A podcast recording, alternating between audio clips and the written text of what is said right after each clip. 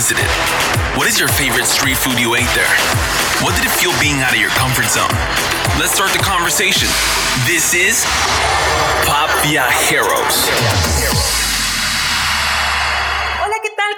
Bienvenidos. Esto es Pop Viajeros y este es nuestro sexto capítulo de esta tercera temporada, Isma. ¿Cómo estás? Bastante bien, como bastante entusiasmado. Ya es nuestro sexto episodio, bastante cosas, muchas cosas interesantes han pasado hasta ahorita y no va a ser la excepción el día de hoy. Hoy también tenemos un invitado bastante interesante porque ustedes también nos pidieron, oye, nos decían, oye, conoces muchos Francia, Panamá, diferentes países, pero ¿qué sucede con México, no?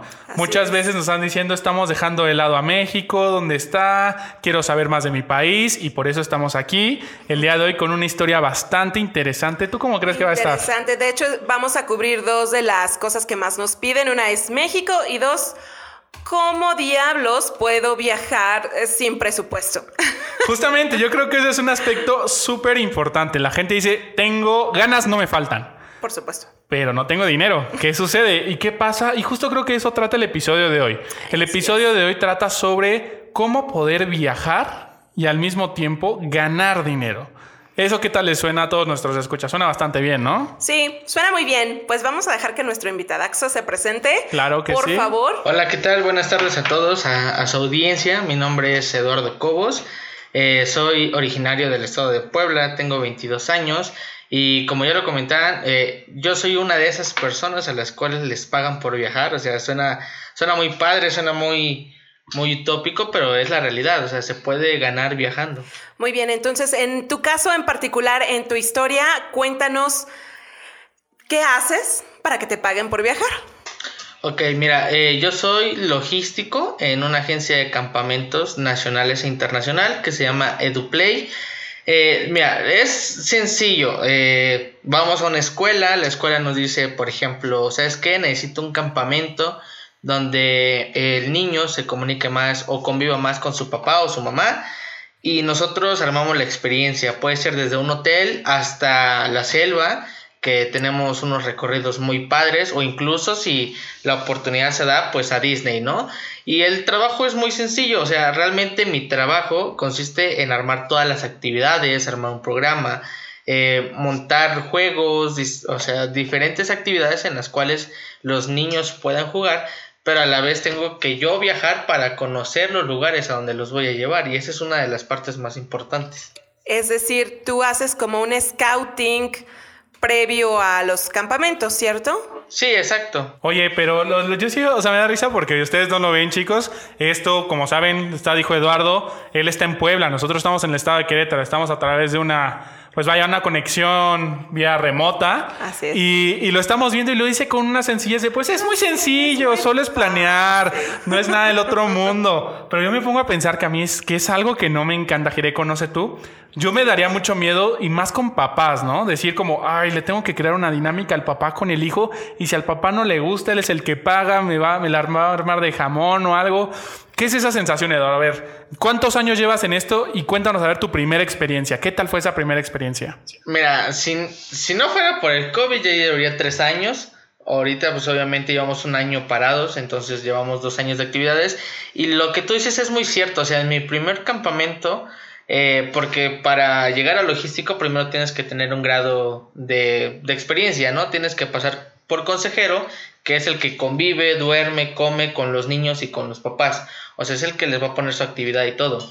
Realmente la primera experiencia cercana es que una vez yo me equivoqué en una actividad, yo pensé que era una actividad buena y un empresario, que es de los papás que nos llevamos, me dijo, oye, ¿y esto en qué me ayuda a convivir con mi hijo si yo no conozco a nada de mi hijo?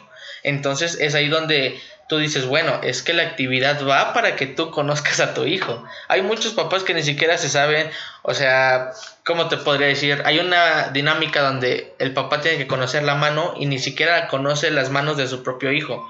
Entonces es ahí donde te entra la angustia de lo estoy haciendo bien, porque si no lo haces con el entusiasmo no vas a transmitir ese sentimiento a los papás. Ese es el mayor miedo, yo creo. Ok, y entonces eh, cuéntanos, hace tres años ya que iniciaste, eh, e-, ¿era como, como tu intención hacerlo o solo estabas buscando como un dulce trabajo de verano? ¿Cómo empezaste? De hecho fue muy chistoso la manera en que llegué, porque yo iba a ser, llevé a un amigo, o sea, yo llevé a un amigo, me dijo, échame un ride, dije, ok, vamos. Me quedé a la plática, dije, me gusta, o sea, tiene una temática muy buena. Y nos, nos llevaron a un campamento de prueba y pues pasé, o sea, realmente la intención no era como tal entrar, pero poco a poco se va convirtiendo en un estilo de vida, o sea, realmente es de que los fines de semana no estás. O sea. Ok, literal un viajero total de casi, casi todos los fines. Casi cada fin de semana, wow. Órales. Y a ver, ¿qué decían? Porque, pero tú qué tienes, ¿nos puedes repetir tu edad, Eduardo, por favor? Ah, yo tengo 22 años. 22 años. Esto quiere decir que si fue hace 3 años, 19. tenías 19 años. ¿Qué te dijeron tus papás en decirles, sabes qué, pa, todos los fines de semana a partir de ahorita ya no voy a estar? Ahora me voy a ir a de viaje, tal vez a trabajar, pero ¿qué onda? A ver, esos primeros momentos con tus papás eh, o con tus familiares? ¿Qué sucedió ahí? Pues fue muy raro porque no se la creía, ¿no? O sea, tú cuando realmente llegas y dices, oye, me van a pagar por viajar, dices, oye, pues te están viendo la cara y más teniendo 19 años. Pero ya cuando empezaron a ver a los lugares a los que iba, eh, también el pago pues era algo atractivo, ¿no? Entonces en ese momento fue como de, ok, está bien, no importa que no estés los fines de semana, de todas maneras ni los veo, entonces es como de, fue, fue un plus, ¿no? sí, sí, sí. Oye, pero a ver, hay mucha gente, yo creo, interesada en este aspecto. Obviamente, ahorita por pandemia, como lo dices, está parado, está parado. Pero creo que el momento uno donde esto acabe, donde ya nos empiecen a dejar salir, todos van a querer hacer eso. ¿Cómo pueden esas personas que están interesadas en hacer lo mismo que tú estás haciendo? ¿Cómo ellos se pueden acercar a esta organización? ¿O cómo, cuál sería el primer paso, no? ¿O qué otros aspectos pueden explotar de su personalidad? Es decir, me dices, tú tienes que estar como animado, la actitud, tienes que contagiar pero habrá gente que quiere hacerlo, pero no tiene ese tipo de personalidad. ¿Hay otros uh, rangos, otros puestos dentro de una organización parecida a esta? Sí, mira, eh, respondiendo a la primera pregunta es... En todas las ciudades, incluso la ciudad de Querétaro es donde nosotros tenemos más clientes, vamos a Santo Domingo, eh, nos quedamos en Querétaro, o sea, de hecho lo comentaba con ustedes eh, previamente, el campamento que más éxito tenemos es el de Peña de Bernal. O sea, porque a los papás es, los llevamos a su ruta del vino, y a los niños nos los llevamos a escalar, nos los, o sea, son esas, eh, esas fases donde puedes dividir eso. Entonces es únicamente enfócate en tu ciudad, en casi en todas las ciudades hay una agencia de campamentos, muchas de las veces incluso conocemos empresas grandes que las tienen como lo es Escaret o como lo son los Hotel Río, entonces es más que nada, eh, por ejemplo, las más importantes son las que están en Puebla y en México, que es el campamento Ícaros y es el campamento Duplay, que son los que tenemos la cobertura nacional, ¿no? O sea, conocemos hasta lo más recóndito, o sea, la selva, o hay unos hoteles muy buenos en donde podemos llegar. Y respondiendo a la segunda pregunta, fíjate que hay de todo, o sea, puede ser el menos divertido y estando ahí vas a sacar hasta lo más ridiculizante que te puedas eh, imaginar. Habemos de todo, habemos abogados, habemos ingenieros, comunicólogos, eh, tenemos eh, personal que se dedica al arte circense, entonces todas las personalidades van, por eso se te capacita, son como dos meses aproximadamente de capacitación para que te aprendas los cantos, las actividades. Y obviamente pues mientras vas subiendo de puesto es como vas ganando. Eh, por ejemplo, existen varios puestos, ¿no? Consejero, que es el que te digo que se lleva la peor parte porque estás todo el día con el niño, estás, duermes, comes. o sea, es de estar 100% dedicado al niño. Luego de ahí viene consejero maestro, que ya es como el jefe de los consejeros. De ahí sigue coordinador, que es el que se dedica a armar absolutamente todo. Viajes, eh, boletos de avión, boletos de autobús, rentar autobuses, o sea, todo y logístico que nos encargamos de primero sondear la zona, por ejemplo, si nos toca en un hotel, que el hotel cumpla con todos los requisitos de seguridad y que la zona donde nosotros estemos es exclusiva para el campamento. Entonces, eh, hay muchas oportunidades, te digo, yo conozco a personas que eran súper caras largas y que al final tú los ves y con un niño cambia, o sea, porque nos llevamos desde niños, desde kinder hasta de preparatoria que les hacemos un show muy, muy, muy padre. Oye, Eduardo, la verdad es que yo, yo la verdad sí había escuchado de campamentos empresariales, que te vas de fin de semana, pero nunca en mi vida, no sé tú, Jireco, un campamento papá, hijo, para conocerse. O sea, que literal te enfoques en eso. ¿Tú lo habías escuchado? Sí, eso no, no, no. De hecho, a mí me tocó hace cinco años. De niña ir este, a, campamentos, pero solo los niños y los papás felices en su casa, sin niños. Pero bueno, ahora la, la sociedad es diferente, entonces no sé si a raíz de eso incorporaron a los papás en este tipo de cosas. Pero es que imagínate, está, está increíble este aspecto porque como lo que decía Eduardo, ¿no? Papás que ni siquiera, y que son cosas muy tontas y que pasamos desapercibidas, la palma de, la, de tu hijo, o sea, la palma de la mano de tu hijo, ni siquiera saber qué, cómo es o cómo está. Claro. Cosas que son muy burdas, muy sencillas, que las puedes tener todos los días, ni siquiera eso. Y cómo tienes que a fuerzas tener un, no a fuerzas, o tienes que ir a asistir a este tipo de cosas para darte cuenta, ¿no? ¿Qué es para ti, Pedro, esa, Eduardo, esa experiencia de ver esa conexión del hijo con el papá? Llegan el primer día y se van el último día como si fueran amigos. o sea, esa sensación o ver eso, a ver, cuéntanos, ¿qué tal es además de viajar? O sea, porque es, conoces a mucha gente en este tipo de cosas. Sí, eh, sí, realmente es un programa que no lleva tantos años. O sea, realmente se vio como lo dijo eh, Irene Jireco, Jireco, pero está bien, no te preocupes. Bueno, eh, es un, digamos, un programa en el que se enfocaba de que el papá tuviera mayor convivencia. Pero realmente, como tú lo dices, llega a haber un lazo más allá. Eh, sí es una sensación muy padre, a veces vas a ver a los consejeros y a los logísticos llorando de que pues es que hay, hay ciertas actividades, por ejemplo, donde le enseñamos al hijo qué es ser papá. El papá se pone un pañal, eh, se pone a llorar, le damos Gerber para que el niño sienta, o sea, el papá tiene que actuar de una forma para que el niño entienda lo que el papá en algún momento hizo con él.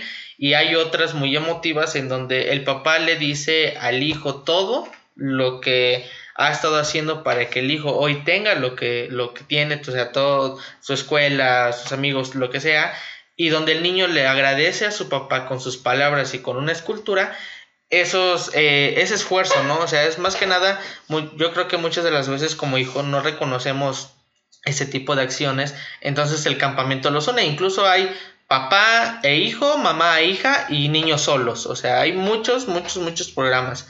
Eh, son más o menos ocho en los que podemos manejar a la escuela. Ah, ok.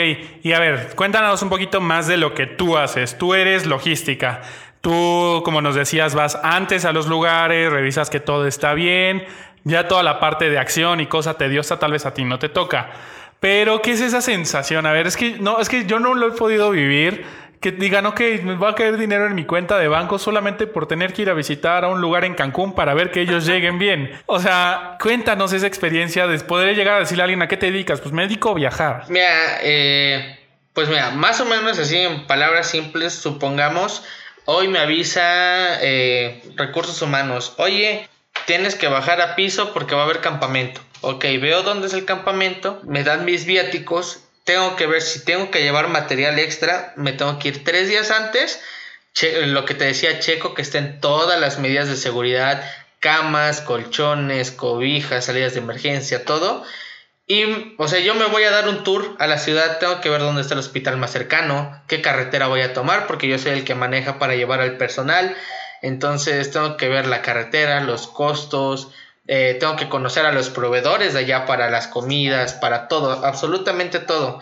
Y eh, yo le he dicho, yo tengo una, una, un trabajo muy sencillo, realmente el no lidiar con niños te quita un gran peso, porque no es una responsabilidad, porque sí nos ha tocado que incluso yendo los padres, tener un niño es una responsabilidad muy grande, pero realmente como tú dices, cuando a mí me preguntan, ¿cuál es tu trabajo? Pues es que yo voy, viajo y donde viajo sé que va a haber campamento y trato de hacerme amigo de las personas que están ahí alrededor porque así viajo más.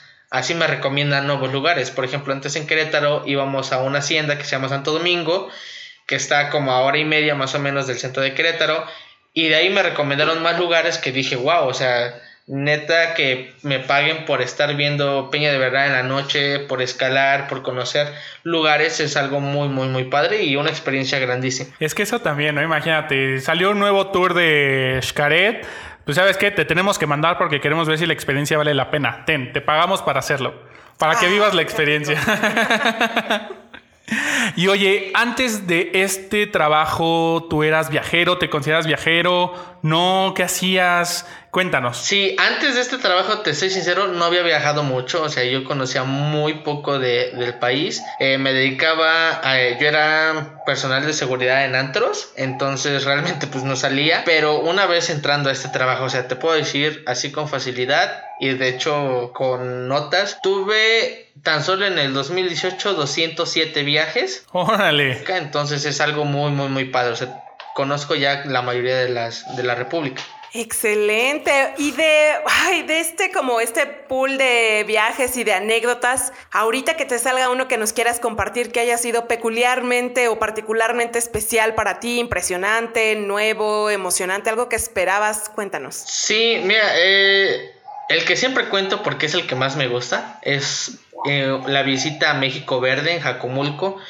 yo no conocía esa parte de Veracruz, es Jacomulco, Veracruz. Ah, es un hotel resort, pero en la selva, o sea, totalmente en la selva, donde te puedes encontrar iguanas, nos encontramos gatos montés, o sea, todo, todo, todo.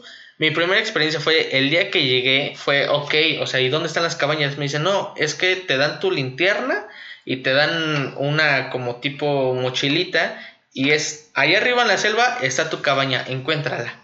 Y una vez que entras, está el resort. O sea, te lo juro que no te lo imaginarías. Es una cosa de locos, unas cabañas súper cómodas, muy, muy, muy premium. Y de ese campamento yo me llevo que fue la primera vez que me di cuenta que realmente lo que hacía era para poder contarse porque no muchos tienen, bueno, a mi edad, a los 22 años, la oportunidad de decir, ¿sabes qué?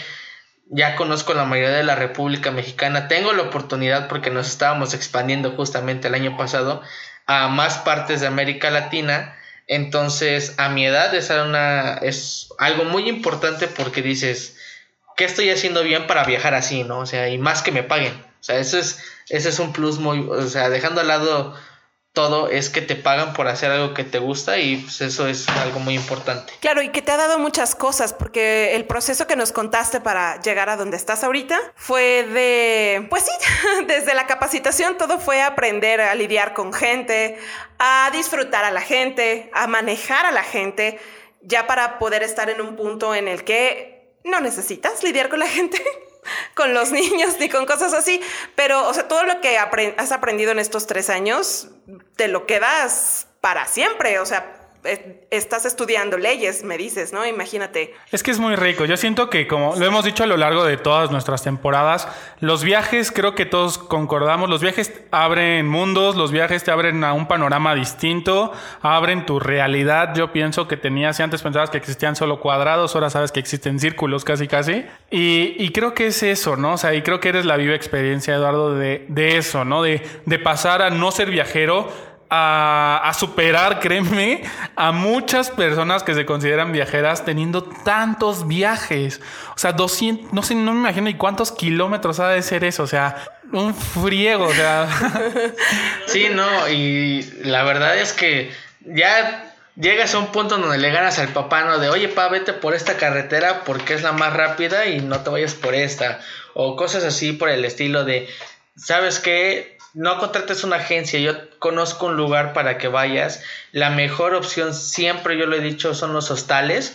Hay unos hostales muy bonitos donde eh, parece un hotel de lujo que realmente puedes viajar con muy poco dinero. O sea, yo he aprendido a viajar con poquísimo dinero porque tratas de ahorrar lo más que puedas de los viáticos, ¿no? O sea, de que te vas caminando, de mochilero incluso una vez, entonces es así. Oye, eso está también padre, ¿eh? Y es cambiar un poco el switch, porque muchos de nuestros invitados y mucha de la gente que nos escucha es, ah, no tengo dinero, ¿cómo le hago? ¿Cómo lo intento? Pero ese cambiar de switch de, pues voy a trabajar, trabajando voy a viajar, es, es es muy sutil esa diferencia, pero Sí, o sea, pero es que es un cambio completo, porque hemos hablado cómo hacer voluntariado y cómo viajar, ¿no?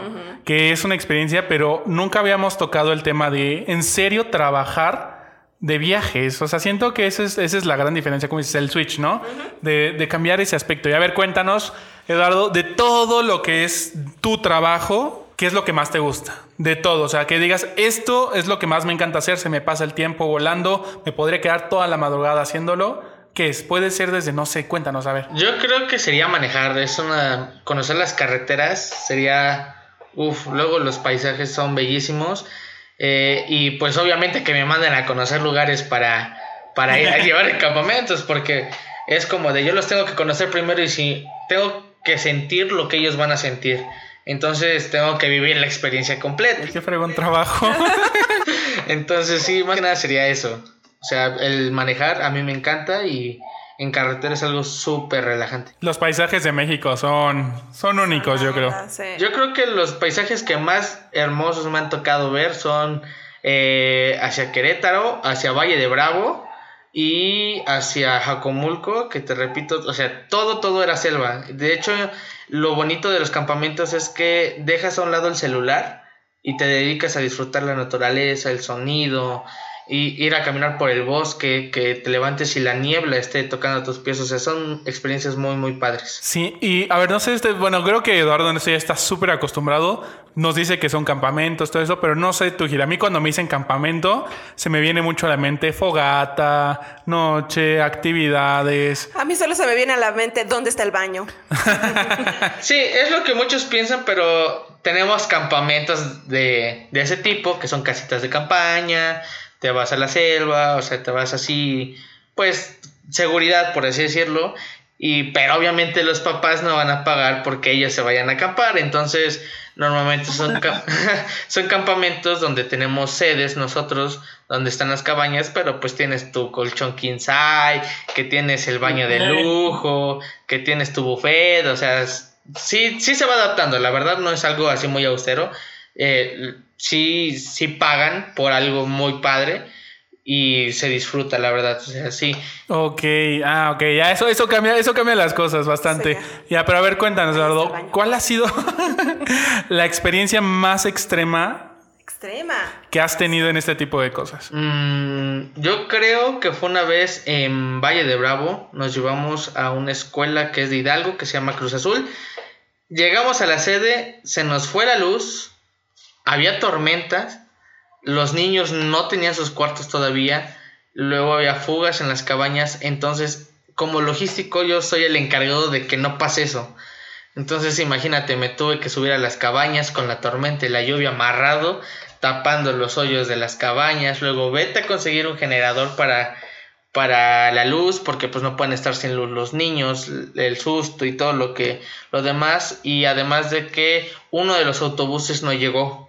Entonces en ese momento es como de tengo que ver la manera de que un autobús llegue porque no puedo dejar a la mitad de los niños en Valle de Bravo y a la otra mitad en Navándaro. Entonces en ese momento lo único que se me ocurrió es ¿sabes qué? agarré taxis de los mototaxis de ahí de, de Valle de Bravo y de 5 en 5 llevármelos. O sea, fue como de y así y así y así. Yo creo que ha sido lo más estresante en cuanto a campamento y en cuanto a viaje que me quedé varado en la carretera México-Puebla sin refacciones y se me desvieló la camioneta. Entonces sí. ¿Con el personal o tú todavía solito? No, no, no, estábamos en campamento. O sea, la camioneta siempre va de apoyo. Yo voy atrás de todos los camiones. Entonces en ese momento empezó a jalar la camioneta y me quedé y nadie se dio cuenta. Y fue como de, oigan. Ya después al rato, oigan, me quedé atrás. Usemos niños para empujarme. sí, no, sí. Sí, la verdad es que fue un desastre ese día. No me acuerdo ni cómo llegué a Puebla, pero sí, sí, sí, fue un desastre. Ese día fue un desastre. Órale. Y oye, estando con todo este tipo de cosas, yo imagino, ¿no? Porque muchas veces si trabajas en viajes sabemos que es pesado a veces. ¿No te ha tocado así días maratónicos que no duermes toda la madrugada por tener que manejar porque tienes que llegar al lugar, llegas, ves que todo esté bien y te tienes que regresar ese mismo día? ¿Tienes ese tipo de experiencias o a ti ya no te toca vivir eso? No, sí, de hecho creo que es mi campamento normal porque, por ejemplo, eh, cuando son fuera de Puebla los campamentos, que es la mayoría, nos tenemos que ir un día antes en la madrugada. Entonces tengo que pasar a recoger a todos los consejeros a sus casas. Yo me levanto como a las 3 de la mañana para estar a las 5 de la mañana en la oficina, paso a recogerlos, nos vamos y como muchos tienen clases o tenemos clases, tenemos que estar, supongamos que la escuela la entregamos a las 6 de la tarde y estamos en Querétaro, pues yo necesito estar antes de las 12 de la noche en Puebla entregando a los consejeros en sus casas para el siguiente día tener clases. Entonces hay, hay veces que no duermo nada, nada, nada. Y digo, si es irresponsabilidad mía porque pues llevo manejando, entonces me puedo quedar dormido.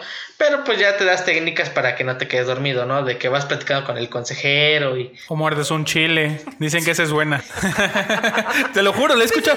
Esa la he escuchado de traileros, no es broma, ¿eh? Sí. De, o sea, los traileros o personas que viajan por mucho tiempo mueren, comen chiles para que estén como enchilados y no se estén durmiendo. Bueno, puede ser en un taco al pastor y listo.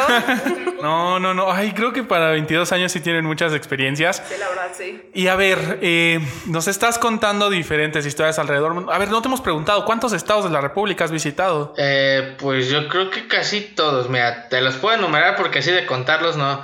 Pues es eh, México, Pachuca, Querétaro, eh, Veracruz, mm, Acapulco, Mazatlán, eh, lo que es Sinaloa, Tijuana, Puerto Vallarta, Cancún, Ciudad del Carmen, Campeche, Yucatán, Chiapas, Oaxaca. No, hombre, este chico ya ya se la sabe por todos lados. Ya sabes, agárrate el arco norte porque por acá es más rápido, casi, casi. El arco norte es la salvación de cualquier viajero. ¿Es la qué? El arco norte, que es como, ¿no lo conoces, Gide? Sí, sí, sí, pero ¿qué dijiste, Eduardo? Que el arco norte es la salvación de cualquier viajero. Te lo juro, si no te quieres hacer mucho tiempo, el arco norte es la opción. Súper. Y oye, eh, justamente aquí me, me surge una pregunta. ¿Te vas hasta Cancún? ¿Te vas hasta Tijuana en carro? Manejando, sí. ¿O también te vas en avión a veces? No, no, no, también es eh, en avión, pero es rara a la vez. O sea, normalmente cuando son campamentos largos me mandan de 4 a 5 días antes para llevarme todos los materiales. Mira, te lo voy a poner fácil. El material básico de un campamento es una van llena de puras cajas. Es una van, o sea, tienes que llevar desde lo más mínimo, que es el papel de baño, por así decirlo, hasta lo de las actividades que viene siendo escalada, tiro con arco, tiro con rifle, o sea, todo. Ok, no, pues sí. Ah, ya es que cuando decías el material me imaginaba, no sé, cuadernillos y cosas así, pero no, no, no. Pero imagínate, es que sí, eso bueno, es que como nosotros lo vemos desde este lado, como de, oye, imagínate irte hasta Tijuana, irte hasta Cancún, pero él ya como logístico y todo, pues es que yo no me puedo ir en avión muchas veces, ¿no? O sea, tengo que traerme una camioneta para hacer el evento, tengo que llevarme una camioneta para, pues, todo el material, ¿no? Sí, sí, sí, pero tiene sus ventajas, ¿eh? O sea, suena pesado, pero pues vas a tu ritmo, te vas parando, además de que vas conociendo, te digo, vas conociendo los lugares y tienes que verificar que todo sea seguro, o sea, por si dado caso que una vez nos pasó que no nos dejan subir un vuelo con tantos niños, tienes que tener plan de contingencia de los autobuses. Entonces, esa ruta que yo tomo, eh, la verifico que se asegura, cuántas patrullas eh, federales me encontré, eh, tenemos convenios también con la Policía Federal para que nos cuiden en ciertos lugares. Entonces ya con eso pues vas agarrando más seguridad. Órale, está súper pro todo eso. O sea, lo es que no lo ven chicos, pero lo dice con una tranquilidad. Y nosotros de este lado, wow, o sea... ¿Las patrullas? ¿En serio? Pasé, o sea, sí me di cuenta. Seis patrullas pasé en esta carretera. Ah, ok. Tengo convenio con ellos. Ah, sí, no nos van a dejar subir al avión con muchos niños. Ya tengo ah, el camión listo. O sea, está cañón este chico. Sí, no, sí, tiene, me imagino que, que esa base de repetición y de práctica, de que ya no te agarre el susto, pero a nosotros sí nos asusta. Sí, bastante. O sea, dices, o sea, es que a mí yo no hubiera pensado, yo, yo, yo, yo sí me pongo a pensar, ¿cómo no te van a dejar subir un avión con niños? O sea, pues dices que tú eres el encargado, que les vas a llevar, ya lo pagaron, ¿cómo no te van a dejar subir? O sea, no, sí pasa. O sea, nos pasó en una marca muy reconocida aquí en México que no nos dejaron, o sea, de plano. Incluso cuando los papás se metieron a la sala y dijeron, oye, ellos llevan el permiso. No, es que el límite por persona responsable son dos niños. Nosotros llevamos 85 y 10 consejeros. Entonces eran como de, pues no, no nos dejaron. Y hubo por ahí un pleito legal que sí se resolvió porque, pues, oye, oye, yo te estoy comprando los boletos, ¿no? Es como de, no me vas a dejar plantado, pero, eh, o sea, suena fácil, pero sí, las primeras veces sí me dio miedo, o sea, no lo podía ni contar, con esto digo todo. Sí, casi, casi trágame tierra, ¿no? Sí, caray, súper bien. Entonces, híjole, es hora de pasar a la que ya es casi famosa sección en estos tiempos, Eduardo, es ¿qué ha pasado contigo y tu proyecto en la pandemia. Además, estar detenido me parece lógico, pero ¿cómo lo estás llevando tú? Cuéntanos. Pues mira, empezamos la pandemia, eh, intentamos que los niños no se saturaran. Eh, en verano dimos campamentos, digamos, de verano, pero en línea. Les mandábamos un kit con de, ¿sabes qué? Vamos a hacer esta actividad que normalmente la hacíamos en campamentos y ahorita pues nada más es como de, a ver, dime qué te pasa, qué te frustra, como acompañamiento. Ahorita realmente la empresa sí se está viendo en una crisis pues muy, muy dura porque normalmente los campamentos se apartan con seis meses de anticipación y había campamentos pagados para el 2021 y, eran campamentos fuertes, eran de que estoy hablando de 400 niños por escuela, que era de que no íbamos a estar todo el verano en nuestras casas. Entonces se detuvo, incluso eh, hay una asociación que se llama Asociación de Campamentos Mexicanos y Estadounidenses que dijeron, Mientras México no pase semáforo verde, ningún país puede hacer campamentos, ni Estados Unidos, ni Canadá, ni México. Entonces las, las empresas se vieron afectadas, hubo demasiado pues recorte, la verdad sí, como te digo, no puedes viajar ahorita, entonces sí es un tema muy difícil, pero sabemos que vamos a regresar porque los niños van a querer salir y los papás van a querer mandar a los niños. Entonces, sí, es como de ya te aguanté un año. lejos, lejos. Y más ahorita teniendo los 24-7 en casa, ¿eh? No, pues va, va, va, a regresar esto, va a regresar esto en algún momento, esperemos sea pronto, para que pueda seguir pues viniendo por viajeros para contar tus historias, que creo que van a ser bastante interesantes.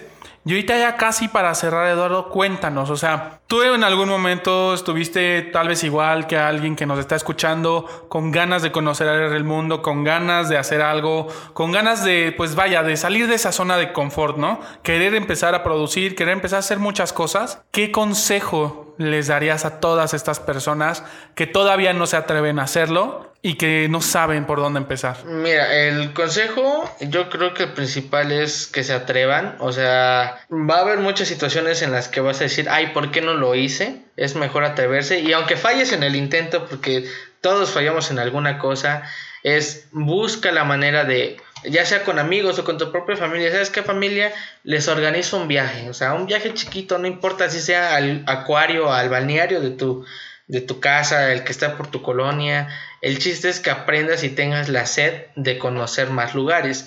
Y la segunda es busca oportunidades. En serio, a mí me llegó de la manera más, más, o sea, más chistosa que te puedas imaginar, llevando a un amigo.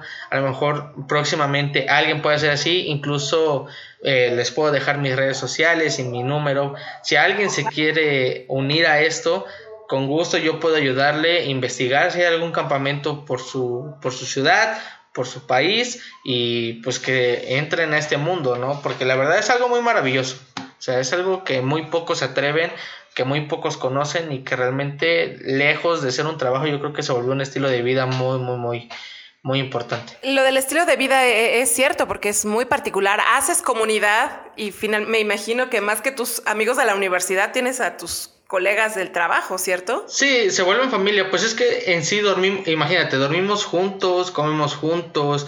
Eh, hay veces que estamos en campamento y muchos reciben noticias malas y es como de estamos aquí para ayudarte. O sea, realmente tienes que ser un equipo, tienes que ser muy unido. ¿Por qué? Porque vas a convivir 24/7 con él. Y más en verano. En verano es, que estás tres meses seguidos. Puede que no con las mismas personas, pero con todo tu staff. Entonces, si tu staff, eh, tu staff está bien, el campamento sale bien, entonces la satisfacción queda entre todos.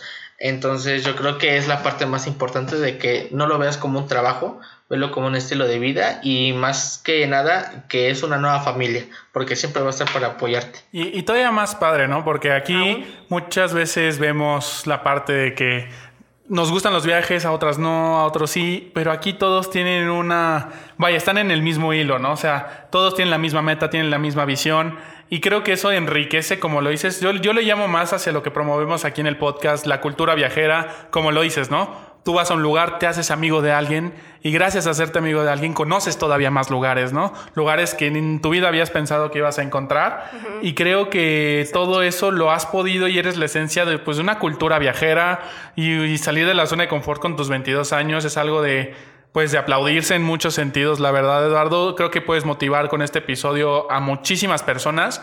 No sé si quisieras decir tus redes o por dónde te pueden contactar, por si alguno ahí está interesado en estar platicando contigo y que le des un poco de asesoría. Sí, mira, en, en Facebook aparezco como Eduardo Guillén. En Instagram aparezco como Eddie-Guillén. De todas maneras les voy a estar dando a ustedes mis redes y mi número personal para aquellos, incluso si ustedes quieren, un día podemos armar una salida, que nos vayamos, no sé, al rancho, que les comento que está allá en Querétaro. nos vamos a Valle de Bravo. O sea, realmente hay muchas cosas y de veras no necesitas tener mucho dinero para viajar necesitas tener más que nada ganas. Eh, yo he visto gente que ha viajado hasta con 10 pesos, que es como de, no importa, simplemente son las ganas de poder salir y decir, sabes que quiero viajar, quiero conocer a México porque eso nos hace falta. Muchas veces queremos conocer otros países, pero no nos damos el tiempo de conocer México. Vaya, qué bonitas palabras. Sí, la verdad, sí. Sí, la verdad es que bastante chicos. Entonces ya escuchaban a Eduardo, nos va a pasar sus redes, ya aún así las dijo. Y pues nada, espero les haya encantado este episodio. Saben que estamos en Spotify y Apple Podcast como Pop Viajeros. Si les gustó, síganos y comenten. Igual en Facebook estamos como Pop-Viajeros. Y pues nada, Gire, ya se acabó este episodio que la verdad a mí se me pasó como el agua, no sé a ti. Agüita, sí. Muchísimas gracias, Eduardo, por compartir tu historia, tu experiencia y, mostrarnos otra forma de viajar que, que eh, siempre la estamos buscando, la verdad. Muchísimas gracias. No, muchísimas gracias a ustedes por invitarme. La verdad fue una experiencia muy, muy bonita. Y pues esperemos nos veamos pronto, ya sea viajando o en otro episodio. Pues, por favor. Perfecto, que es mejor que sea ambas cosas, viajando y grabando un episodio. eso estaría increíble. Y pues nada, chicos, yo soy Ismael. Yo soy Jireko Mandalay y. Nosotros somos Pop Viajeros.